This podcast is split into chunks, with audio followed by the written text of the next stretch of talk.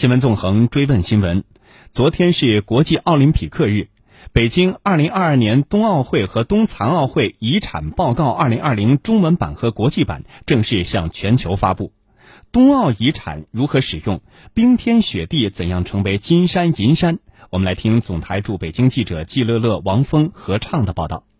在北京市石景山区，首个冬奥文化广场已经开始试运行。广场设置了冰壶球、冰醋球、VR 体验、滑雪教学等互动区域。北京冬奥组委文化活动部部长陈宁介绍，建设运行文化广场是举办冬奥主题城市文化活动的重要内容之一，展示主办国、主办城市的历史文化、科技创新、经济发展等。目前初审通过的四十一个冬奥文化广场，呃，遍布了十九个省市自治区。呃，我们是希望，只要是它的条件允许，我们希望它有更广泛的布局，让更多的老百姓能够加入进来。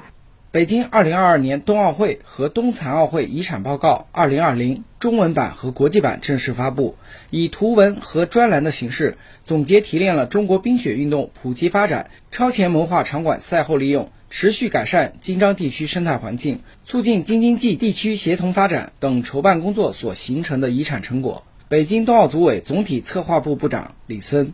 从这个报告的成果来看，我们把很多的遗产工作已经在筹办的过程当中，已经由设想逐步的变为了现实。啊，现在已经汇集了更多的群众，在这时候发布了这个遗产报告呢，哈，使更多的人了解我们的遗产成果，更好的支持我们冬奥会的筹办。李森表示，创造奥运遗产已经成为现代奥林匹克运动的重要目标。举办一届奥运会，在为广大运动员提供公平竞技、实现自我价值搭建平台的同时，更大的价值在于为公众、主办城市、国家以及奥林匹克运动带来更多可以长期收益的。有形或无形的奥运遗产，我们在赛后还要发布遗产的一个综合性的报告，来全面的介绍我们北京冬奥会和冬残奥会筹办的遗产的成果。同时呢，我们还要发布我们的案例，使广大的群众更好的理解我们北京冬奥会的这些办赛的理念也好，还有办赛的过程，还有办赛的举措。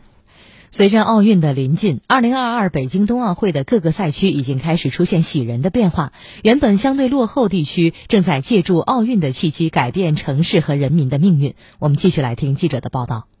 目前，北京、河北两地以筹办冬奥为抓手，在交通、通信、基础设施、公共服务等方面不断深化合作，实现了区域协同发展。北京冬奥组委遗产管理处处长刘新华。比如说，我们的京张地区的交通啊，我们实现了相连相通；我们的高铁、高速都已经建成我们的生态环境，呃，我们实现了联防联治；我们的体育产业也实现了互补。我们张家口啊，也建了这个冰雪产业园啊。我们特别在教育、医疗。公共服务、住宿、餐饮各个方面，我们两地形成了一个对口帮扶，北京啊帮扶张家口，极大的促进带动了我们公共服务在两地的协同发展。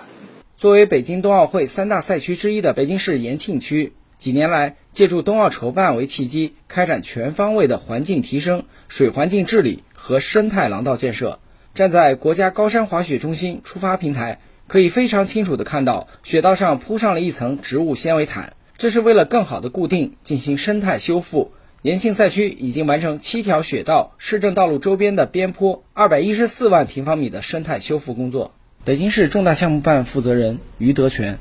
能保尽保，实在避不开的，然后采取近地保护，预留出来这个动物的一些正常的活动的迁移的一些通道，着力的打造绿色办奥的北京样板。呃，延庆赛区它也会成为。值得传承、能够造福人民的一个优质的